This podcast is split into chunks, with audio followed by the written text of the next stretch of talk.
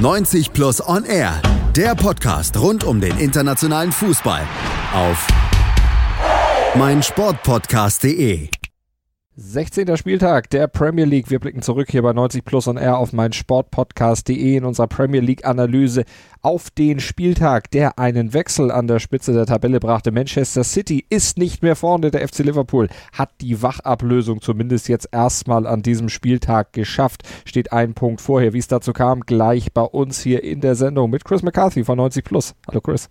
Hallo. Und mein Name, wisst ihr, ist Malte Asmus und wir blicken jetzt mal zunächst auf das Duell, das diesen Wechsel an der Spitze möglich machte. Chelsea empfing Manchester City und bei Chelsea, da war ja in den letzten Wochen nicht alles so unbedingt nach Wunsch gelaufen. Da gab es in den letzten vier Wochen ja doch zwei Niederlagen. 1 zu 3 im Spitzenspiel gegen Tottenham und dann in der letzten Woche dieses 1 zu 2 gegen den Wolverhampton Wanderers. Das hatte dem Trainer Maurizio Sarri natürlich überhaupt nicht geschmeckt und jetzt kam es zum Duell mit Manchester City und am Ende sprang ein 2 zu 0 Sieg für Chelsea heraus. Chris, in einem Spiel, das beide Mannschaften ohne Stürmer anging. Ja, war eine, eine, interessante Ausgangslage für beide, beide Teams. Ähm, beide spielten so ein wenig mit einer falschen Neun. Bei Chelsea war das Eden Hazard im Zentrum und bei City war dort meistens äh, Raheem Sterling in der Sturmmitte zu finden. Ganz genau. Und der Sterling war auch der Mann, der dann die erste Chance des Spiels hatte. Genau, ähm, Sterling ja diese Saison ähm, sehr effektiv vor dem Tor, haben wir schon des Öfteren gesehen und ähm, jetzt natürlich, wo Aguero verletzt ist und äh, Gabriel Jesus so ein bisschen mit einer Formkrise zu kämpfen hat, dachte Guardiola wahrscheinlich, das könnte sich jetzt im Sturmzentrum fortsetzen. Ähm, Sterling war auch am Anfang absoluter Aktivposten, ähm, leitete ein paar Chancen ein, ähm, aber letztendlich, wie auch seine Kollegen, war das letztendlich nicht konsequent äh, genug im letzten, im letzten Schuss oder auch im mhm. letzten Pass im Strafraum. Chelsea aber wie so in den letzten Wochen zunächst auch ein bisschen ja, kopflos, kann man glaube ich sagen. Ja, also wer das Ergebnis sieht, wird nicht ähm, erahnen, wie dominant eigentlich City in der ersten Halbzeit war. Also Manchester City dominierte das komplette Spielgeschehen, ähm, erarbeitete sich auch diese, diese einigen ähm, Halbgelegenheiten, würde ich sie mal bezeichnen. Und Chelsea, wie du sagst, relativ nachlässig, ähm, sehr passiv, nicht, nicht sehr selbstbewusst, wahrscheinlich auch wegen den, den letzten Wochen, die nicht so überragend liefen. Und so schien es eigentlich nur eine Frage der Zeit zu sein, ehe die Citizens in Führung gehen. Aber es kam anders und so ist es ja öfters im Fußball, wenn du die Chancen, die du hast, nicht nutzt, beziehungsweise die Möglichkeiten, die du auf dem Feld hast, nicht in Chancen ummünzt, dann kann es dann durchaus in die andere Richtung laufen. Und so war es dann auch. City mal wieder mit einer Nachlässigkeit bei einem Konter von Chelsea. Ja, da schien sich City so ein bisschen vorne festzubeißen und ähm, ein wenig die Defensive aus den Augen zu verlieren. Aber dann kam ein hervorragender Diagonalball von, von David Luiz und das nicht zum ersten Mal in dieser Saison. Tolles Auge.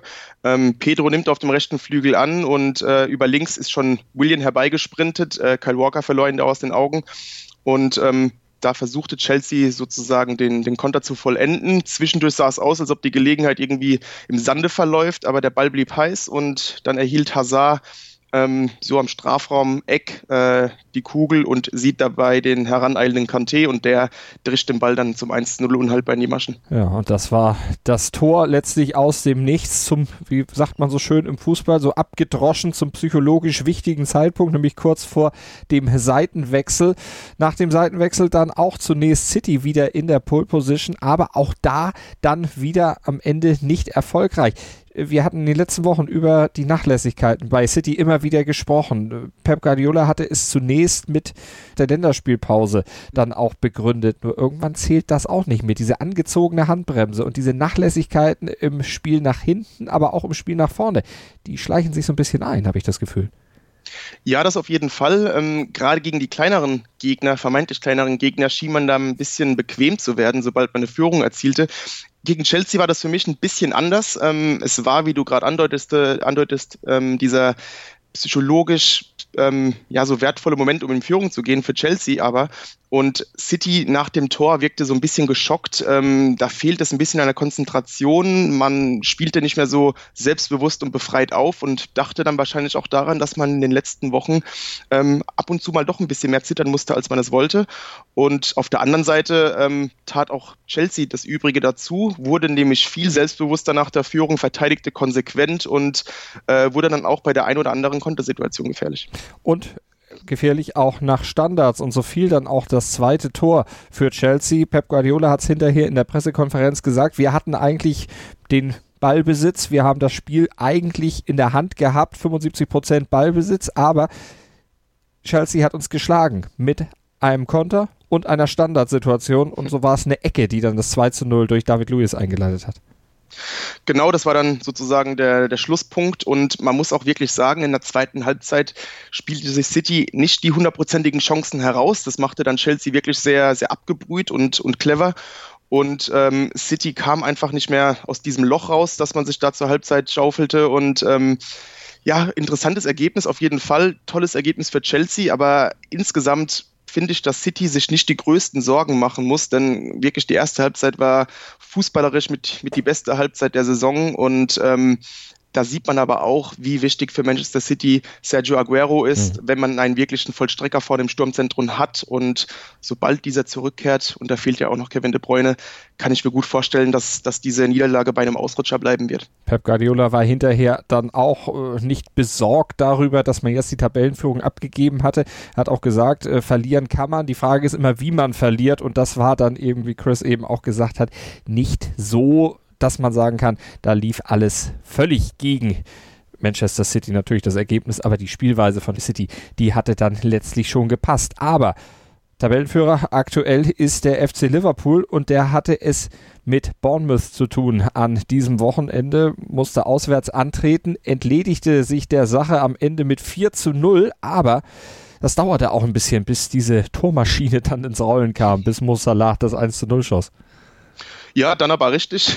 Aber am Anfang, ja, Bournemouth ähm, haben wir schon öfter darüber gesprochen, ein sehr unangenehmer Gegner, gerade im Vitality Stadium. Gleichzeitig merkte man aber auch, dass Bournemouth wirklich sehr, äh, sehr schwere Wochen in den Knochen hat, ähm, gerade auf diesem intensiven Level, auf dem die Cherries meistens spielen. Und jetzt waren da auch noch ein paar, paar Brocken dabei ähm, im Spielplan. Ähm, ich meine unter anderem, ja, Arsenal war vor, vor zwei Wochen dabei, dann noch ähm, Huddersfield war auch eine intensive Begegnung und gegen Manchester City auch noch. Also das waren sehr kräftezerrende Wochen und dementsprechend konnten die Cherries nicht mit diesem gewohnt hohen Level gegen ähm, Liverpool agieren und da merkte man auch, Liverpool kann einfach da eiskalt zuschlagen und das taten sie dann auch in Form von Mosala. So war es. Das 1 zu 0 in der 25. Minute. Da hatte er dann allerdings noch ein bisschen ja, Mithilfe des gegnerischen Torhüters nötig. Ein Schuss aus 25 Metern von Firmino, den lässt Begovic dann erstmal in die Mitte prallen und da steht natürlich ein Torjäger wie Mo Salah dann goldrichtig und staubt ab. Allerdings, wenn es dann irgendwann den Video Assistant Referee in der neuen Saison in England gibt, hätte man dieses Tor wahrscheinlich nicht gelten lassen. Nee, er stand wirklich äh, hauchzart im Abseits, Mosala. Ähm, dennoch sah man da wieder seine herausragende Antizipation. Aber klar, Bournemouth wird denken, solange man hier die Null hält, kann man es Liverpool vielleicht noch unangenehmer machen. Und ab diesem Moment merkte man ähm, durch das 1 zu 0 begann Bournemouth immer weniger an sich zu glauben und Liverpool wurde immer bequemer. Liverpool wurde unbequemer vor allen Dingen, aber sie hatten ja auch die Kontrolle im Spiel, weil sie auch mit einer neuen Mittelfeldformation aufliefen. Da gab es eine Premiere. Genau, äh, Fabinho und Keita, die, die lang ersehnte zentrale Mittelfeld, ähm, Partnerschaft, die man sich bei Liverpool im Sommer schon so, so herbeisehnte, ähm, begann zusammen und machte das auch sehr ordentlich. Fabinho auch sehr gesteigert zuletzt, nachdem er sehr schwer in die Saison kam. Und ähm, so merkte man, dass Liverpool in der Zentrale wirklich das Spielgeschehen dominierte und äh, Bournemouth wirklich kaum in die Zweikämpfe kam und äh, dementsprechend immer leichteres Spiel für Liverpool und dazu noch, ähm, als ob sie es überhaupt nötig hätten, ein Mo Salah wirklich in, in bestechender Form und fast schon der alte Salah aus der, aus der, aus der Vorsaison. Ja, der profitierte dann auch davon ein bisschen, dass er leichtes Spiel hatte, weil die drei Gegenspieler, die ihm sich in den Weg stellen wollten, als er dann in der 50. Minute äh, in Richtung Tor der Gegner gedribbelt ist, ihm jetzt auch nicht allzu viele Steine in den Weg legten. Hat er jetzt so gut gedribbelt oder hat man ihm einfach viel zu viel Platz gelassen? Ja, es war eine Mischung aus beiden. Ähm, natürlich sehr enge Ballführung, auch noch auf, auf höherem Tempo. Und äh, Salah macht das schon klasse. Und aber auf der anderen Seite, wie du sagst, die Cherries da ungewohnt passiv. Ähm, keiner traute sich so, so wirklich in diesen Zweikampf reinzugehen, auch weil man wahrscheinlich ein bisschen Angst hat, dass Salah nur einen Haken setzen muss und äh, dann sieht man ziemlich alt aus. Aber ähm, dementsprechend fiel dann auch ähm, das 2 zu 0 Ähm, wie gesagt, dribbelt da in den Strafraum rein und treibt den Ball dann überlegt ins untere Eck. Und in diesem Moment äh, bestand dann wirklich auch kein Zweifel mehr dran, dass Liverpool hier die drei Punkte mitnehmen würde. Und der Deckel wurde quasi dann in der 68. Minute drauf gemacht. Äh, da war dann Steve Cook der Mann von Bournemouth ungewollt aktiv, denn der stand im Strafraum und wollte eigentlich klären, als die Flanke von Robertson in den Strafraum kam, aber er kriegte den Ball unglücklich an die Wade und von da sprang er dann auch unhaltbar für den Torhüter von Bournemouth für Begovic ins eigene Tor. Ja, hätte er den offensiv gemacht, wäre es ein Traumtor geworden, so eher ein Albtraum. Ja, nicht das erste kuriose Eigentor in dieser Saison in England. Ähm, ja, wie du sagst, wenn man den vorne machen willst, dann, dann klappt das auf keinen Fall. Und ähm, das war natürlich, passte natürlich zum, zum unglücklichen Spielverlauf für Bournemouth und natürlich zu allem Überfluss. Steve Cook sah da auch nicht das letzte Mal äh, relativ alt aus. Nee, der sah nämlich in der 77. auch nochmal etwas alt aus, als dann wieder Salah zuschlug. Langer Ball von Lalana.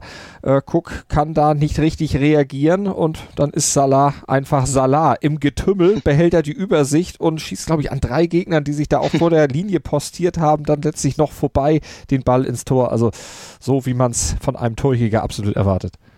Ja, und so wie man es auch von Salah erwartet. Ähm, ich fand das ganz witzig, weil alle drei Tore von Salah waren so wirklich seine, seine großen Stärken, die ihn letztes Jahr so auszeichneten. Beim ersten Mal, wie, wie gesagt, dieses ähm, Antizipationsvermögen an der richtigen Stelle zu sein. Beim zweiten Mal dieses enge Dribbling und beim dritten Mal seine große Schnelligkeit und dann auch noch diese Coolness vor dem Kasten, dass man dann äh, nicht panisch den, den Abschluss sucht, nur weil der Torwart herausgeeilt war.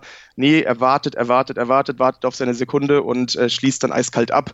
Und ähm, das war schon wirklich Mosala in Bestform. Und ähm, wenn er weiter so macht in dieser Saison, dann, dann wird Liverpool City doch noch deutlich gefährlicher kommen, als man es dachte. Kommt auf jeden Fall auch für Liverpool noch aus einer anderen Richtung wirklich sehr gelegen, denn in der Champions League, da steht ja dann in dieser Woche auch ein ganz, ganz wichtiges Spiel gegen Napoli Napoli an.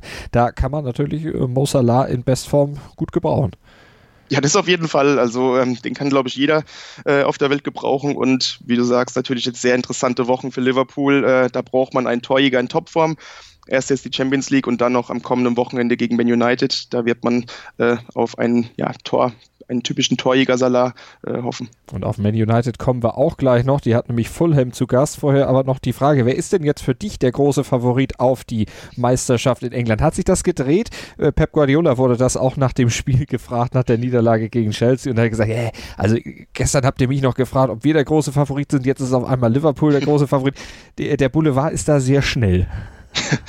Ja, ähm, ist natürlich verständlich, ist auch wirklich ein Kopf-an-Kopf-Rennen momentan und ähm, das ist natürlich ein großes Lob auch an Liverpool. Ich persönlich, ähm, ist jetzt kein Geheimnis, sehe City als, als Kollektiv deutlich stärker. Ähm, man hat auch die besseren Einzelspieler meiner Meinung nach, gerade im Mittelfeld und ähm, ich denke, wie eben schon angeschnitten, da fehlt noch ein De Bruyne, da fehlt momentan ein Aguero.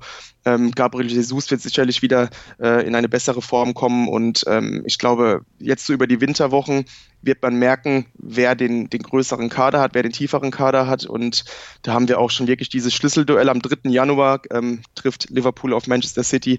Das könnte schon mal so ein sehr interessantes Datum im, im Spielplan sein, aber für mich insgesamt, ich erwarte ehrlich gesagt, dass die Citizens so um die Januar wahrscheinlich vielleicht ein bisschen wegziehen können. Auf jeden Fall ist es aktuell so, Liverpool führt mit 42 Punkten, City hat 41 Punkte und die erste Niederlage jetzt kassiert. Liverpool dagegen noch mit weißer Weste und vor allen Dingen auch erst sechs Gegentreffern. Das ist auch eine Statistik. Ich glaube, 10 von den 16 Spielen zu null. Also das ist auch eine wirklich klasse Hausnummer für einen Verein, der im letzten Jahr ja noch so große Probleme in der Defensive und mit Gegentoren hatte. Da hat die Verpflichtung von Van Dijk und natürlich auch die Arbeit von Jürgen Klopp sich auf jeden Fall ausgezahlt. Defensive auch immer ein Stichwort, wenn man an Jose Mourinho und Manchester United denkt. In dieser Saison allerdings eher löchrig das Ganze. Da tat es wahrscheinlich mal ganz gut für Manchester United, dass man am Wochenende dann nur ein Gegentor kassierte. Mit 4 zu 1 zu Hause gegen Fulham gewann. Das Ganze schon recht früh entschied und der gegnerische Trainer Claudio Ranieri, der Feuerwehrmann bei Fulham, der hat hinter der, äh, hinten raus nach dem Spiel gesagt, heute standen elf Männer gegen elf Wölfe auf dem Platz. Mit Lemmern meinte er seine Mannschaft, die schon sehr früh die Grenzen aufgezeigt gekriegt hat. Ja, und es war so ein bisschen ein Rückschritt. Ähm, in den letzten Wochen lobten wir noch so ähm, äh, Fulham, dass man wirklich mit Ranieri da einen richtigen Mann hat und der Ansicht bin ich auch nach wie vor. Gleichzeitig war dieses Spiel so ein bisschen eine Offenbarung, dass er auch noch sehr viel Arbeit vor sich hat mit Fulham. Ähm, man kehrte so ein bisschen in die alten Muster zurück äh, mit einem sehr unorganisierten Defensivverhalten, das auch letztendlich Jokanovic den Job kostete. Und United machte zwar ein gutes Spiel, ähm, wieder sehr voller Energie und äh, sehr energisch in den Zweikämpfen und hat auch wirklich Lust, zu Hause zu performen. Etwas, was man zuletzt ein bisschen vermisste. Aber gleichzeitig machten die Cottagers United das auch wirklich relativ einfach im Offensivspiel. Und so kam dann eben schon recht früh das Tor für Manchester United. Das fiel ja schon bereits nach 13 Minuten. Da stand es 1 zu 0. Rashford bereitete für Young vor und der Ball zappelte im Netz. Das war so der, der erste Trend, der sich dann 15 Minuten später dann auch noch bestätigte. Eben, ähm, es, es waren einfach sehr, sehr viele Räume. Ähm, Young wird nicht angegriffen beim 1 zu 0, beim, beim 2 zu 0 ist die Defensive total entblößt. Ähm, Marta total frei, ohne Zuordnung äh, in der Fulham-Defensive, ähm, kann dann zum 2 zu 0 abschließen.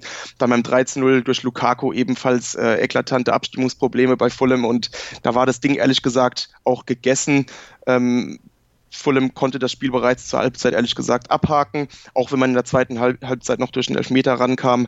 Ähm, das war dann eigentlich noch Kosmetikkorrektur. Ja, Rashford setzte dann in der 82. den Schlusspunkt. Aber wenn man jetzt mal bei United sich nochmal überlegt, gegen Arsenal, da sah es ja zunächst auch ganz gut aus. Da ging man ja auch intensiv rein in die Partie. Am Ende kam ja nur ein 2-2 dabei raus. Da hatte man sich laut José Mourinho ja auch selber ein bisschen geschlagen. Denn die Gegentore, die hatte man ja sehr mitbegünstigt. Ist das jetzt wieder ein Aufwärtstrend so in den letzten Wochen bei United?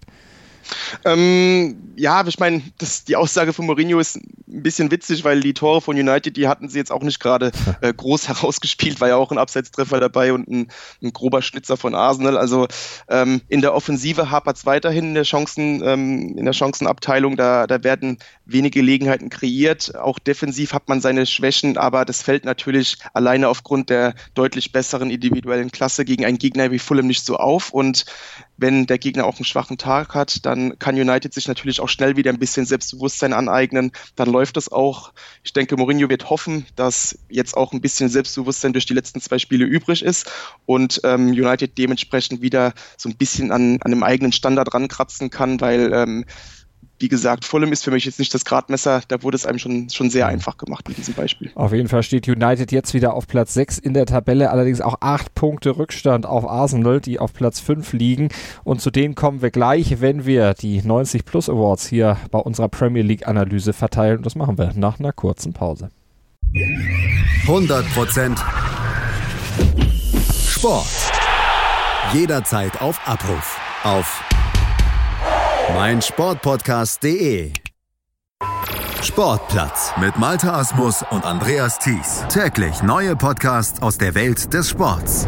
Von Airhockey bis Zehnkampf. Berichterstattungen, Interviews und Fakten.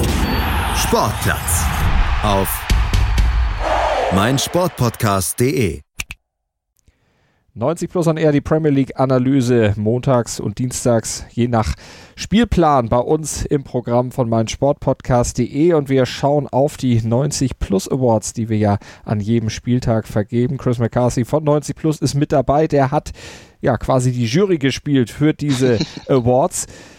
Chris, und du hast vor allen Dingen auch beim Spiel von Arsenal, was ich euch ja vor der Pause angekündigt habe, beim 1-0-Sieg gegen Huddersfield, einen ausgezeichnet, beziehungsweise eine Mannschaft ausgezeichnet, die als Schwalbenkönige von sich reden gemacht haben. So nach dem Motto, wer zweimal lügt, dem glaubt man nicht. ja, es war ein, ein, sehr frustrierendes Spiel für Arsenal. Ähm, war irgendwie zu erwarten nach diesen, nach diesen Topspielen gegen äh, Tottenham und United. Da ist es natürlich schwerer, gegen einen vermeintlich kleinen auf demselben Level zu performen. Und Huddersfield, muss man auch loben, machte das wirklich ähm, sehr schwer für Arsenal, sehr kampfstark diszipliniert und so tat sich Arsenal schwer, Chancen zu kreieren und ähm, dann griff man auf andere Mittel und Tricks zurück und sah stolze dreimal gelb für eine Schwalbe. Das ist natürlich eine, schon eine Hausnummer. Ähm, Xhaka einmal im Mittelfeld ähm, und dann Mustafi wollte einen Elfmeter herausholen. Das war für mich noch die, die grenzwertigste Situation. Da war womöglich Kontakt dabei, aber gab trotzdem die gelbe und Gendusi auch in, in der Schlussphase versuchte auch noch per Schwalbe einen Elfmeter rauszuholen, weil es einfach nicht klappen wollte.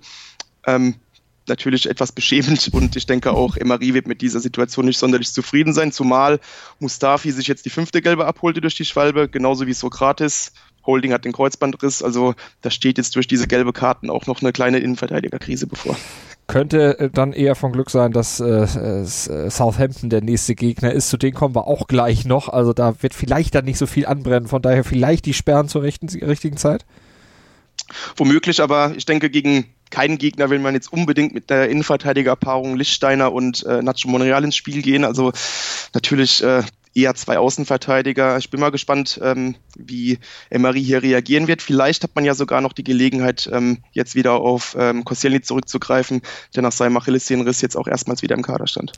Southampton auch erstmals mit einem Mann äh, neu dabei an diesem Wochenende an der Seitenlinie. Da stand er nämlich Ralf Hasenhüttel, der Trainer, der übernommen hatte bei Southampton. Aber der konnte zum Einstand auch kein schönes Debüt feiern. Der verlor nämlich mit 0 zu 1 gegen Cardiff City. Und diesem Spiel, beziehungsweise dem Award für Cardiff, hast du den Namen verpasst. Keine Stürmer, kein Problem.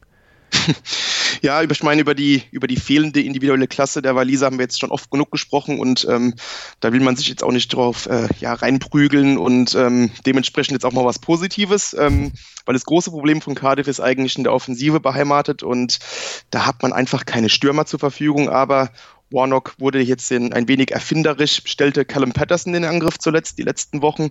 Ähm, eigentlich ein gelernter Mittelfeldspieler, wurde eigentlich sogar als Restverteidiger verpflichtet und ja, man hatte keine andere Lösung parat und so stellte man den Schotten in die Spitze und jetzt schoss er gegen Southampton den Siegtreffer und es war sogar schon sein viertes Saisontor und ja, man sieht, Cardiff macht es jetzt ein bisschen kreativ. Ja, Cardiff macht es kreativ und sie kommen ja auch ein bisschen raus da unten aus der bedrohlichen Zone, jetzt mit 14 Punkten. Auf Platz 14 Southampton, die bleiben punktgleich mit Fulham am Tabellenende, sind aufgrund der besseren Tordifferenz 19. aktuell. Und jetzt sprechen wir über eine Mannschaft, über die wir lange nicht gesprochen haben, was kein schlechtes Zeichen sein muss, denn zu Beginn der Saison, da haben wir regelmäßig über West Ham gesprochen, was einfach den Grund hatte, dass die katastrophal in die Saison gestartet waren. Aber auch so heimlich still und leise haben die sich da unten aus der Abstiegszone verabschiedet, stehen jetzt auf Platz 11 und haben am Wochenende gegen einen der direkten Abstiegskonkurrenten, gegen Crystal Palace mit 3 zu 2 gewonnen. Und da hat einer sich herausge herauskristallisiert, der jeden Cent wert ist, so auch der Name des Awards. Genau, Philippe Andersen, der Rekordneuzugang von West Ham, kam im Sommer für knapp 40 Millionen Euro von Lazio Rom. Ähm, viele Kritiker sahen das ein bisschen ja, riskant, ähm, dieses, dieses Transfermanöver, zumal Philippe Andersen zuletzt so ein bisschen mit der Konstanz zu kämpfen hatte in der Serie A. Aber nach ähm, 16 Spieltagen jetzt merkt man, dass Felipe Andersson wirklich, wie gesagt, jeden Cent wert ist. Er hat jetzt nicht nur sechs Tore geschossen, ähm, sondern wirklich der kompletten Mannschaft seine Genialität in der Offensive, seine Kreativität eingehaucht. Er hat so ein bisschen diesen Dimitri Payet-Effekt auf die gesamte Mannschaft, äh, wertet einfach jeden Mitspieler ähm, durch seine Ideen auf. Und jetzt auch beim, beim 3 zu 2 bei Crystal Palace war auch er durch ähm, ein Tor und eine Vorlage ausschlaggebend ähm, dafür verantwortlich, dass man diesen, diesen frühen 0 zu 1 Rückstand noch drehen konnte und jetzt den dritten Sieg in Serie einfahren konnte. So sieht's aus. West Ham, also wie gesagt, 21 Punkte auf Platz 11 und Crystal Palace, gut, die müssen noch ein bisschen zittern. Die stehen mit 12 Punkten noch über dem Strich. 16. sind sie aktuell. Der Strich, der fängt bei Huddersfield an. Die liegen mit 10 Punkten auf dem 18. Platz. Und was sonst noch am 16. Spieltag der Premier League passiert ist, das hört ihr jetzt noch im Ergebnisüberblick über alle Spiele, die wir nicht einzeln mit einer Analyse gewürdigt haben. Und das sind ja gar nicht so viel. Burnley schlägt Brighton mit 1 zu 0. Leicester unterliegt zu Hause Tottenham mit 0 zu 2. Und Everton und Watford, die trennen sich 2 zu 2. Und in der Tabelle sieht's wie folgt aus, sind wir vorhin schon kurz drauf eingegangen. Liverpool 42 Punkte Platz 1, City 41 Punkte Platz 2, dahinter 5 Punkte Lücke auf Tottenham. Die stehen auf Platz 3, haben 36 Zähler. Auf der Habenseite vierter Chelsea mit 34 Punkten, punktgleich mit dem fünften mit Arsenal und danach dann United bei 26 Punkten. Im Tabellenkeller, da fängt die Abstiegszone bei Huddersfield aktuell an 10 Punkte, hat die Mannschaft von David Wagner auf dem Konto 9 der 19. bzw. der 20. Southampton und Fulham jeweils. Da müssen die Mannschaften also aktuell zittern. Der Tabellen 17. also gerade überm Strich. Burnley hat 12 Punkte derzeit auf der Habenseite. Also im Keller in England ist auch alles eng beieinander. Wie es weitergeht, erfahrt ihr natürlich bei uns hier bei 90 Plus on Air auf meinsportpodcast.de. Abonniert den 90 Plus oder den mein Sportpodcast Fußball Feed, dann seid ihr immer auf dem Laufenden in Sachen Fußball, in Sachen Premier League und könnt mitreden bei allem, was den internationalen und nationalen Fußball so angeht. Danke für heute auch an Chris McCarthy von 90 Plus. 90 Plus On Air, der Podcast rund um den internationalen Fußball auf meinsportpodcast.de. Bully Special. Zwei Stunden, neun Partien, 18 Teams. Kevin Scheuren macht euch heiß auf die Bundesliga. Taktik, Tipps und Tore. Das Duell der Experten im Bully Special. Die Vorschau auf den Spieltag auf meinsportpodcast.de